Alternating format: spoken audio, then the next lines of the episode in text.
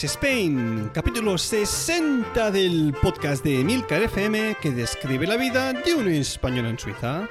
Soy Natán García y estamos en la primera semana de mayo de 2018. Bueno, bueno, bueno. ¿Cómo que primera semana de mayo? Si estamos ya en la cuarta. Bueno, más me has pillado, me has pillado. Ha sido una prueba para ver si estabas ahí escuchándome o no. Yo siempre estoy escuchándote. Es que como llevas un tiempo ahí sin salir, digo, quizás habías desaparecido para siempre. No, no. Yo siempre estoy en tu cabeza. Y salgo solo cuando tengo que salir. Mm, no, no, sí, de eso ya me he dado cuenta. O para corregirte. Bueno, tampoco te hagas eh, tampoco lo interesante aquí, que es la primera vez que me corriges en algo, ¿eh? ¿Listillo? Bueno, bueno, bueno. Ya te acabaré pillando en alguna otra cosa. Eso ya lo veremos. Anda, sigue, que acabas de empezar y queda un buen rato de podcast. Venga, voy a por ello. Y sí, lo habéis adivinado. Como habéis visto en el título, os voy a hablar esta, esta quincena de un tema muy, muy, muy, muy personal. Eh, he estado pensando mucho realmente si, si debía grabar este episodio. Sí, no, no sé. Es algo bastante personal, ya sabéis, los, los, los, las, las decenas, en este caso en sus Spain, son para hablar de, de algunos temas más personales. Pero bueno, he pensado que, mira, eh, estas cosas que me han pasado en la vida, pues muestran el tipo de persona que soy y eso forma parte, pues, de, de la persona que está ahora mismo delante de este micrófono, ¿no? Quieras que no. Y bueno, pues despedido. Os voy a hablar ni más ni menos de, de, todas las veces que me han despedido de un trabajo. Que en total, a lo largo de toda mi corta vida, 35 años ya, han sido tres veces. Y una de ellas ha sido eh, exactamente, ¿cuándo fue? El año pasado, estando aquí en Suiza. Eh, todas, por cierto, han sido de grupos musicales, ¿eh? no trabajos así, así más serios, por decirlo de alguna manera, no trabajos al uso. Así que os voy a relatar este temita. Eh, alguno de vosotros quizás debe estar pensando aquello de... Qué desgraciado este Natán, ¿eh? ¿Qué, qué vago debe ser para que le echen de los trabajos. Pero bueno, si seguís escuchando, quizás al final del podcast cambiéis de opinión o no, qué sé yo. O quizás penséis, oh, vaya niño de papá que se puede permitir dejar trabajos o que le despidan como si no pasase nada. Pues vamos a ver cuál es vuestra opinión al final de este podcast. Tenía yo unos 18, 19 años, aún viviendo en Tarragona. Era un joven contrabajista. No, 19 no, unos 20, 21 creo que era más o menos. Y, y bueno, pues necesitaba dinero. Y en la, en la cobla de, de, mi ciudad, una de las coblas, pues el contrabajista se, se, quería jubilar, ya estaba muy mayor, y bueno, pues necesitaban a un reemplazo. Y en este caso, pues bueno, yo al ser el único contrabajista en toda la ciudad de estudios de estudios medios en contrabajo, porque no había nadie más en toda la ciudad de Tarragona, pues era el único nombre que estaba en juego, ¿no? Por decirlo así. Y nada, pues me llamaron, fui a hacer un, una, una, prueba, un, ensayo de prueba. Y nada, al final de este, pues me ofrecieron, digamos, la, la plaza, por llamarlo de alguna manera. Y bueno, pues empecé a tocar con ellos. Los que no sepas lo que es una cobla, es el grupo, es una, una formación tradicional que toca la música típica aquí en, en, Cataluña, aquí no, bueno, allí en, en, Cataluña, que es el estilo musical llamado sardana. Una sardana es un estilo musical que se puede tocar y que se suele bailar al mismo tiempo. Y, y bueno, pues bueno, ahí estábamos yo, pues hice una, una temporada, creo, temporada y media. Pero ¿qué pasaba? Pues que a mí, mira, yo respeto todos los gustos, pero es que a mí la música de cobla no me gusta. Y soy catalán, ¿eh? Mm, forma parte de mí, pero es que, oye, eh, hay un par de instrumentos en, en, esta, en esta formación que se llaman tenora y tible, sobre todo el tible, que es que es, el tible tiene un sonido que es que te, te, te taladra un poco las orejas. ¿eh? Luego tienes el flaviol, que es una flauta muy pequeña, que emite unos, unos sonidos realmente agudos, y es que yo no sé, los pobres flaviolistas, que al mismo tiempo tocan el tamborín, eh, ¿cómo no acaban medio sordos? Porque es que realmente los, la, las frecuencias son realmente altas. Y bueno, el sonido en sí de la formación pues no me gustaba mucho.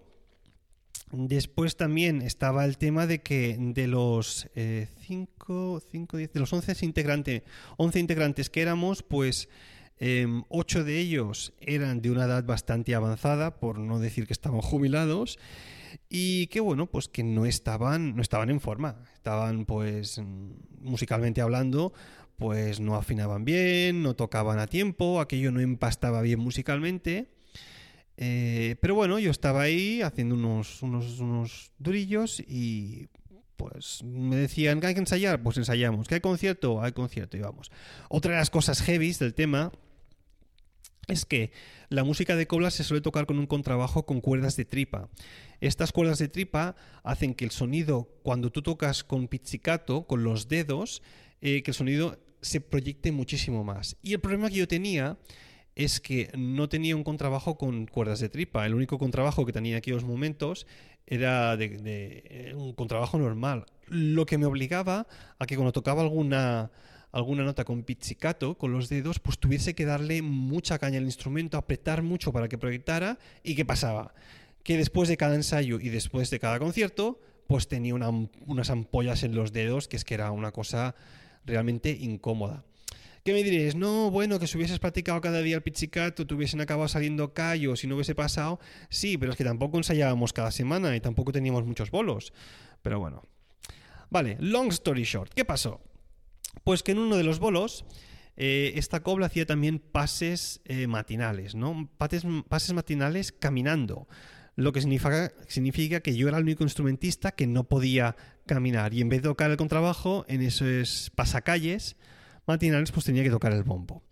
Y esos pasacalles matinales eran bastante pronto, eh, del rollo de las 8 de la mañana, con lo cual tenías que levantarte a las 6, 6 y media, ir hasta el pueblo en cuestión para levantar a la gente tocando el bombo.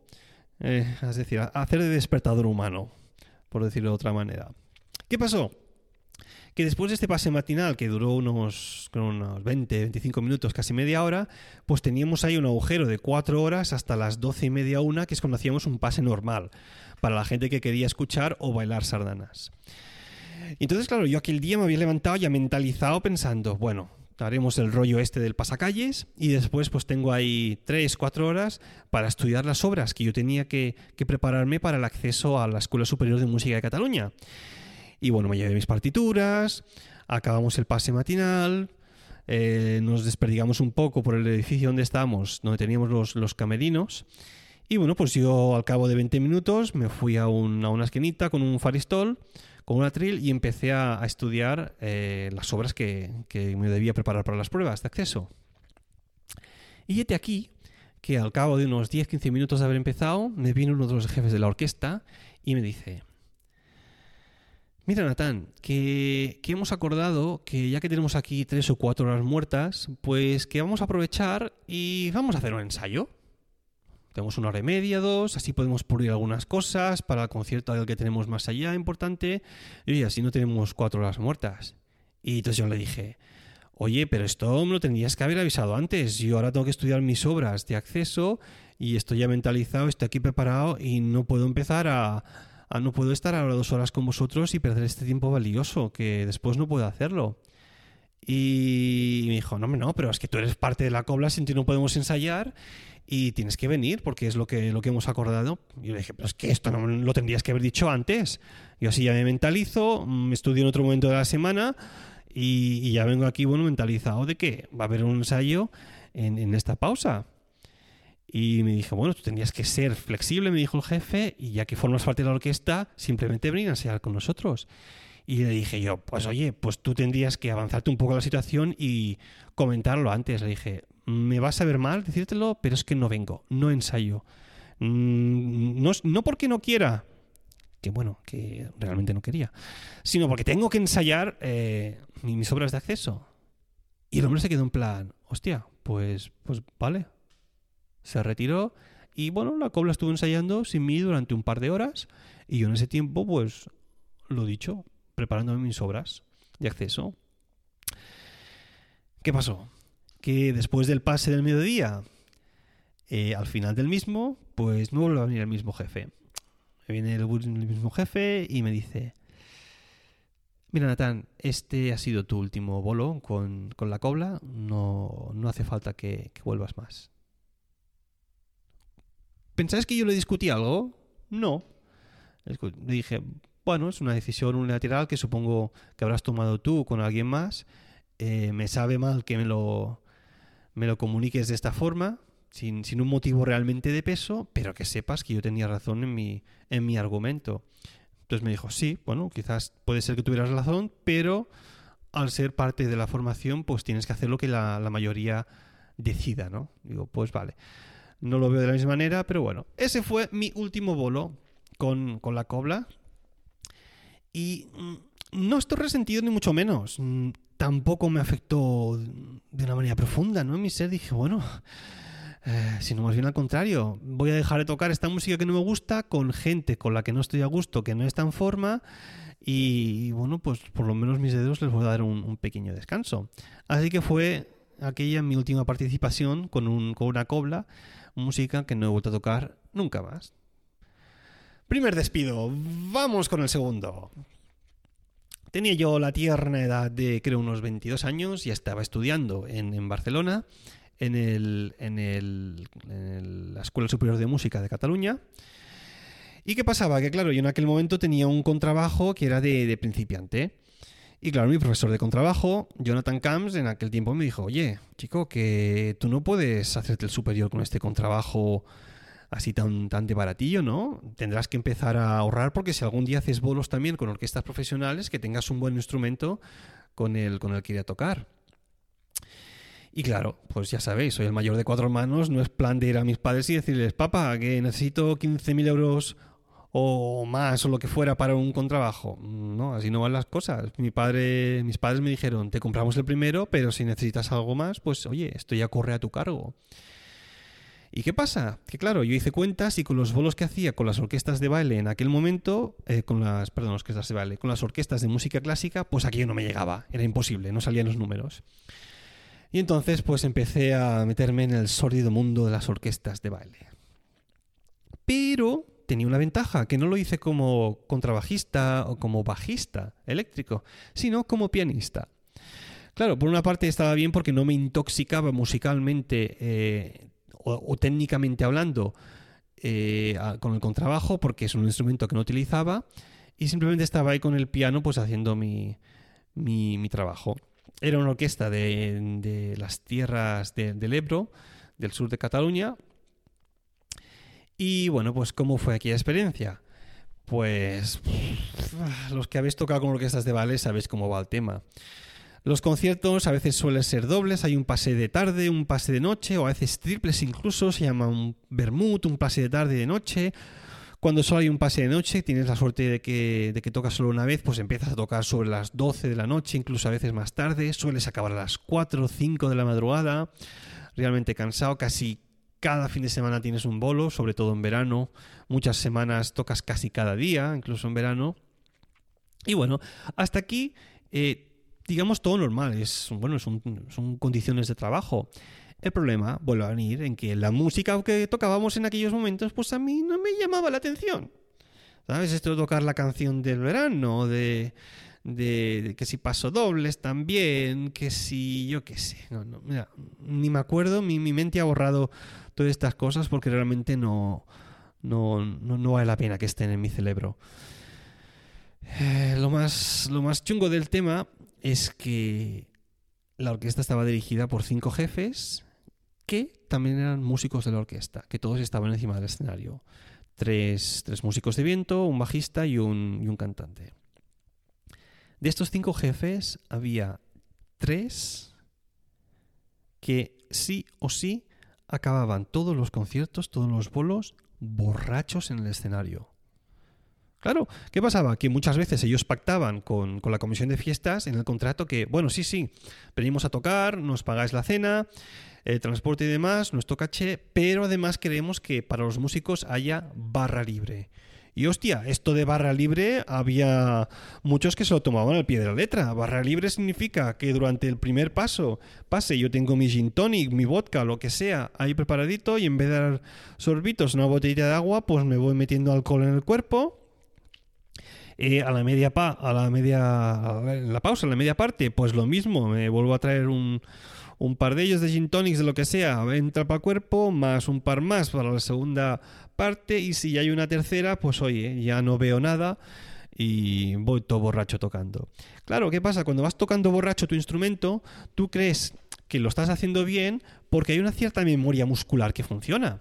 Pero la realidad es que no puedes tocar realmente a tiempo, no puedes empastar bien con el resto. A veces haces errores que, ni siquiera te das cuenta, ¿no? Y eso es, de vergüenza ajena. ha sido el trabajo de mi vida que he desarrollado que más vergüenza me ha dado. Que es de aquello que pensaba siempre que iba haciendo un concierto. Por favor, por favor, que nadie me reconozca, que nadie, que nadie haya en el público que me conozca. Digo, la gente que suele dedicar a la música clásica no suele ir a este tipo de, eventos. Pero yo deseando realmente internamente, ¡ah! Por favor, que nadie me vea aquí. De hecho, em, yo tocaba mis bolos, oh, esto es otro tema, pero a veces el nivel de volumen que lleva esta gente encima de un escenario es, es, demencial. Eh, yo tocaba, ojo al dato, eh, ojo al dato. Yo tocaba con tapones dentro de los oídos, de los que te, te insonorizan, te aíslan del exterior, más unos, eh, unos cascos de aislamiento exterior, ¿sabes? Es decir, interior en los, los oídos más los exterior, unos, unos, cascos gordísimos de la marca Big Firth, me acuerdo, que, me protegían realmente, que estaban pensados de hecho para bateristas, ¿no? que gente que tocaba la batería, pero yo me tocaba porque realmente era tan brutal el nivel que había encima del escenario, que es que, mm, por desgracia, mucha gente acaba sorda después de, de desarrollar este trabajo durante años. Pero bueno, ¿qué pasó? que digamos que hubo un día que llegué un poquito tarde a un bolo porque encontré tráfico. Salí muy justo de las clases en Barcelona, me encontré con mucho tráfico y llegué como 15 o 20 minutos tarde cuando el pase ya había empezado. O sea, a ver, llegué 15, 15 o 20 minutos tarde una vez el pase hubiese empezado, pero es que hubiese tenido que estar ahí una hora antes de, empezar, porque hay que montar todo, hay que hacer una pequeña prueba de sonido, cambiarte, pactar alguna cosa, y bueno, llegué bastante tarde por el tema del tráfico. Y por desgracia, al cabo de tres o cuatro semanas, pues me volví a pasar lo mismo. Solo que esta vez no llegué 15 minutos tarde, sino llegué, creo que del rollo de dos horas y media. ¿Qué pasó? Os lo explico. Eh, no me acuerdo exactamente cuándo fue, pero hace muchos años en el, puerto de Barcelona, pues se produjo una explosión de uno de estos bidones de, carga, estos, estos bidones, ¿no? ¿Cómo se llaman? Bueno, ya, ya me entienden, estos que son cuadrados. Eh, y no, sé qué pasó exactamente y bueno, eso hizo que, toda, eh, todo el tráfico de Barcelona pues no pudiese pasar por esa zona y se tuviese que desviar. Pues bueno, yo salí con el tiempo necesario y más de lo que había pasado, más sabiendo lo que había pasado la última vez, pero en esa ocasión, pues eh, el tráfico pues estuvo muy muy, muy, muy denso del rollo de que les llamé diciendo, mira, no llego al primer pase y al segundo llegaré muy justo. ¿Y qué pasó? Pues que llegué al segundo cuando ya había empezado y bueno, todo fueron caras largas, mirándome mal y tal. Y yo diciendo, oye, esto no, no es culpa mía, ha habido un accidente y han pasado estas cosas. Esto no, no, se, puede, no se puede controlar. Pero bueno, no. Yo, yo lo reconozco, yo no cuadraba con esta gente. Es decir, los bolos estaban bien pagados, yo sabía que iba a hacer mi dinero, mi trabajo por dinero, para ahorrar para el contrabajo. Y, y, que cuando tuviese lo suficiente lo dejaría o seguiría un poco trabajando para ahorrar y poder ir a estudiar fuera.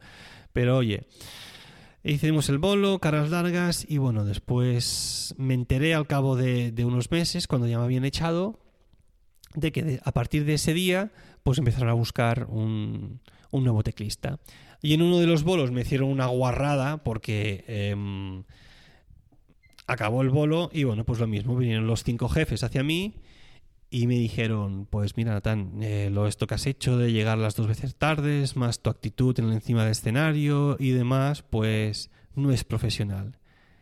Y yo estaba pensando, ¿qué hijo?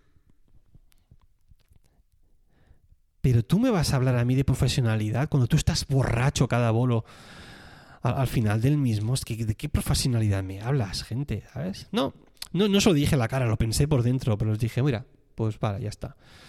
Eh, se acabó mi, mi implicación con esta orquesta de baile y oye, tampoco lo echo de menos, ¿sabes? No echo de menos nada, porque ya os decía, la música ni me llamaba, la gente tampoco. Sí, cuando os digo que toqué un montón de veces la canción esta de El Coyote Dax, ¿sabes? Qué, qué, qué, qué asco, una canción con dos acordes, dos puñeteros acordes, ¿eh? Es, es una, una, vergüenza. Yo estudiando en la escuela superior las grandes obras de Beethoven, Mozart, Bach, Vivaldi y demás, y tocando obras clásicas realmente muy trabajadas, y te vas ahí a tocar una canción con dos acordes. Y os digo, os digo muchas veces, aunque no lo creáis, ¿eh? Eh, mi mente estaba en otro sitio y mi cuerpo estaba encima del escenario. Yo seguía tocando porque funcionaba una cierta memoria muscular. Cuando has tocado algo 100, 200, 300, 1000 veces, eh, al final desarrollas una memoria que hace que no estés atento a lo que realmente deberías estar, que es tocando.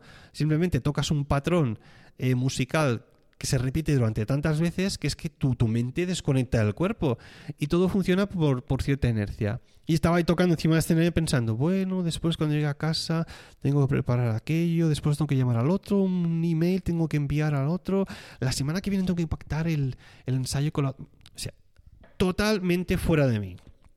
Pero bueno, es lo que, lo que tenía. Este fue mi segundo despido. Y vamos con el tercero, que es el más rapidito de todos. Y este sí que quizás me dolió, un pelín. Como ya os dije al principio, fue aquí en, Suiza. Y, y, bueno, durante los estudios superiores del máster este que cursé para dar clases como profesor en, en la escuela secundaria, pues em, formamos un trío con dos compañeros, obviamente un trío, dos compañeros de estudios. Yo tocaba el bajo eléctrico y cantaba, y los otros dos cantaban y tocaban la guitarra. Y bueno, ¿qué hacíamos ahí? Pues algo, y esto lo digo entre muchas comillas, algo similar a lo de las orquestas de baile, pero en formato trío. Es decir, tú cogías eh, las, las canciones modernas, de, la historia de la música moderna y hacías tu propia versión. Y esto de tu propia versión lo digo de mente comillas, porque al final lo que acababas haciendo es no reinterpretando, sino haciendo casi lo mismo que, la banda original o el, o, el cantante en este caso. Tocábamos obra de U2, de Michael Jackson, eh, ¿qué más? ¿Qué más? ¿Qué más? ¿Quién había por ahí? Pues Ray Charles. Eh, Imagine Dragons, yo qué sé, cosas que estaban así en, boga en ese momento. Pero ¿qué pasaba? Que el cantante era una persona bastante insegura. Y como teníamos un bolo, pues él quería ensayar cuatro y cinco veces. Y no ensayábamos aquí en Zurich, cerca de donde vivo, sino bastante lejos, con lo que no me tocaba desplazarme con el coche. Y claro, en aquel momento ya había sido papá. Y oye, a mí me tocaba un poco los cataplines, tener que coger el coche durante una hora, ensayar dos, más volver, porque el cantante no tenía la seguridad necesaria. Y claro, esta vez lo, lo discutía con el otro miembro y decíamos, bueno, si él es el cantante principal, hasta cierto punto entiendo que tenga que ensayar, pero es que la gracia de, este tipo de, de, tríos es que tú hay cierta complicidad y puedes improvisar en el escenario. Es decir, pero bueno, e-, eso lo puede decir gente que ha hecho muchos, muchos conciertos que tienen muchas tablas, ¿no? Si no es así, es, es más complicado tener esa seguridad si no has estado mucho tiempo encima de los escenarios. Pero bueno, es como va.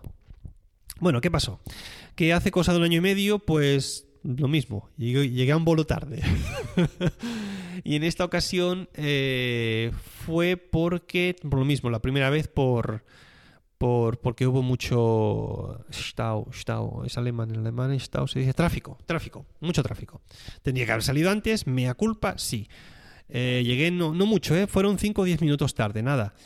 Llegué, pum. Lo, lo, solventaron haciendo dos canciones o tres que tenemos de repertorio, o que teníamos, eh, donde solo había guitarras, y bueno, después me incorporé yo. Pero bueno, hace cosa de medio año, un poco más, 8 o 9 meses, pues hubo un bolo y ahí pues llegué 40 minutos tarde, casi 45, 50. ¿Por qué? Pues porque yo antes venía de una misa, una misa donde tocaba con el contrabajo y que yo había calculado que duraría una hora. Después, desde, desde el sitio de la misa hasta el del otro concierto, tenía 45 minutos con el coche y tenía un margen de 15 minutos por si la misa fuese un poco más larga o por si hubiese un poco de tráfico. ¿Qué pasó? Que la misa no es que fue un poco más larga, es que duró casi el doble de lo que había, de lo que había calculado. Y bueno, después también me encontré un pelín de tráfico. Una cosa sumada a la otra hace que llegues pues demasiado tarde. Y eso es inaceptable. Con lo que, bueno, los otros dos miembros hablaron entre ellos y después me, comunicaron por email que así no se podía seguir, que no era profesional. Cosa que yo les dije que tenían razón, les di, les di la razón porque es cierto, no, no puedes llegar tarde a un concierto, no puedes llegar tarde a tu trabajo. Pero que bueno, que las circunstancias fueron las que fueron y que, claro, aquello se alargó muchísimo más de lo que yo había, yo había calculado lo entendían perfectamente, pero que bueno, que la realidad es que si tienes un concierto por en una mañana, pues que no te cojas otro simplemente por ganar más pasta, porque bueno, te arriesgas a que puedan pasar este tipo de cosas. Pero bueno, aprendí la lección, mira. Eh, no lo echo de menos tampoco. Que a ver, no, no os lo voy a negar. Cuando haces algo que no te llena, realmente, pues, si lo haces solo por dinero, pues es, que es casi prostitución, ¿no? En este sentido, haces algo que te gusta por dinero, pero no con la gente con, la que te gusta. Oye, pues yo para prostituirme musicalmente, pues prefiero no prostituirme, por decirlo de alguna manera, y salvando las distancias, ¿eh? ¿eh? pero es lo que hay. El factor dinero no debería jugar siempre un rol en este aspecto. Pero claro, eso lo puedes decir cuando tienes una cierta, una cierta solvencia económica. Así que bueno, Entiendo, entiendo que, haya mucha gente, quizás algunos de los que me estéis escuchando, que os mantengáis en un trabajo porque, bueno, porque hay que tener un, una, cierto, una cierta fluidez económica que, llegue a casa, ¿no? Porque ya bien seáis padres como yo, o tengáis una hipoteca o vaya yo a saber qué. Pero bueno, es lo que hay. Así que bueno, ahí tenéis la historia de mis tres despidos. Espero que, que no que no penséis que soy una mala persona, pero bueno, hubo una una serie de circunstancias que, a veces uno no puede, no puede controlar, otras que forman parte del carácter de uno. Es decir, si me planto, me planto y no quiero ensayar, pues no ensayo. Y, ya está, oye, eso me ha llevado a ser quien, quien soy hoy en día y entender que, bueno, que no, no, no puedes llegar a todo. Te concentras en algo que te guste si puede ser, si tienes esa suerte, si has trabajado lo suficiente y nada, a seguir para adelante. Bueno, me, interesaría si alguno, si alguno quiere, y no es muy personal para vosotros, que compartieseis conmigo también en redes sociales o por email si queréis las veces que os han despedido y por qué. A veces es lo más interesante, ¿no? No que te han despedido porque seas malo en tu trabajo, sino porque tú de alguna manera, como yo, lo hayas acabado provocando, ¿sabes? Si no estás a gusto, pues la gente lo nota. Así que bueno, si queréis compartirme vuestros despidos, si es que os han despedido alguna vez. Bueno, va, vamos a aprender ahora sí una frase en alemán.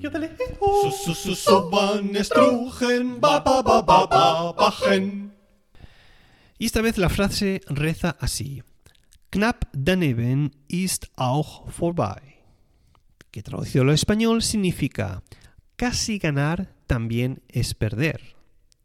A ver, esta, esta frase eh, puede ser un poco dolorosa, sobre todo para aquellos que en, una competición, por ejemplo, han dado lo mejor y llegan, por desgracia, en segundo lugar.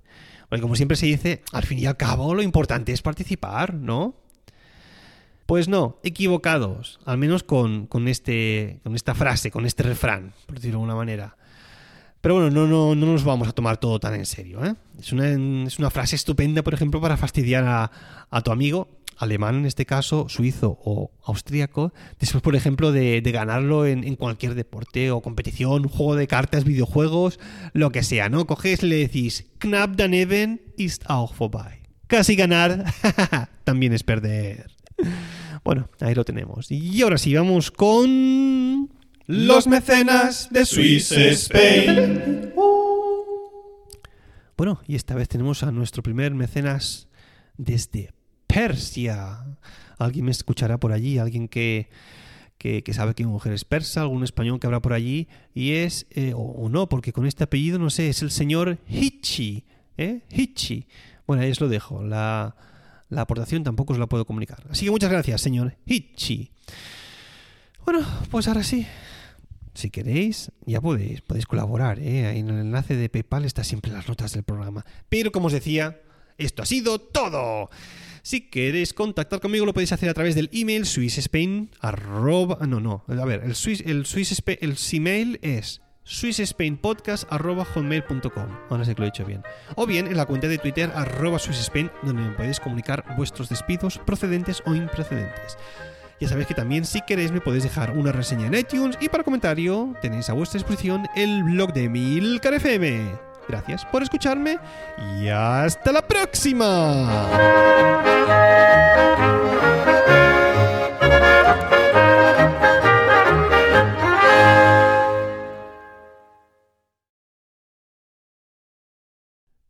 Que no, que no tienes. Pero ¿cómo que no tengo? Claro que sí, pero es que tú no me conoces. Pero que no te vas a atrever, y menos después de lo que acabas de decir en el podcast. Pero tú no me conoces, chaval. ¿Tú, tú te crees que yo tengo una pizca de vergüenza en este podcast? Yo me atrevo con todo. Que no, que yo digo que no tienes huevos. Venga, chaval, ponme la música y vas a ver que no solo tengo, sino que además están muy bien puestos. A ver si es verdad. Dale a play. No rompas más mi pobre corazón. Estás pegando justo, entiéndelo. Si quiebras poco más mi pobre corazón, me harás mil pedazos, quiérelo. Ahí está, Jimi Hendrix en la guitarra. Dale, Jimmy, vamos allá. No soy lo mejor, ni tu única opción. No tengo más partido que mi amor. Y me hago baby bien, ya no me hagas perder. Serás siempre mi nena como soy. Te gusta vivir bien, te juro que tal vez yo pueda darte algo de valor. O tenga con amor y con mucho calor lo que nunca llegaste a tener. No rompas más mi pobre corazón. Estás pegando justo, entiéndelo. Si quiebras poco más mi pobre corazón, me harás mil pedazos, quiérelo. Uh, venga, ahí está. Keith Richards a la guitarra. Dale con el solo. Venga, dale. Ah, que eres hostia. No sé qué haces en los Rollings. Venga, versión Swiss Spain ahora. Decirle a los colegas que escuchen Swiss Spain, el podcast del pirado de Natán, donde te entretendrá y encima aprenderás cómo es la vida aquí en Switzerland. Que yo no tengo huevos, me ha dicho el Jonathan, de cantar esta mierda de canción. No solo tengo dos, sino que además son tan grandes como los de un tiburón. Manda huevos. Mira que hacerme cantar esta bazofia. Ay, las cosas que hay que hacer para demostrar la hombruna de uno. Y bien orgulloso que lo hago. Con un par. Hasta la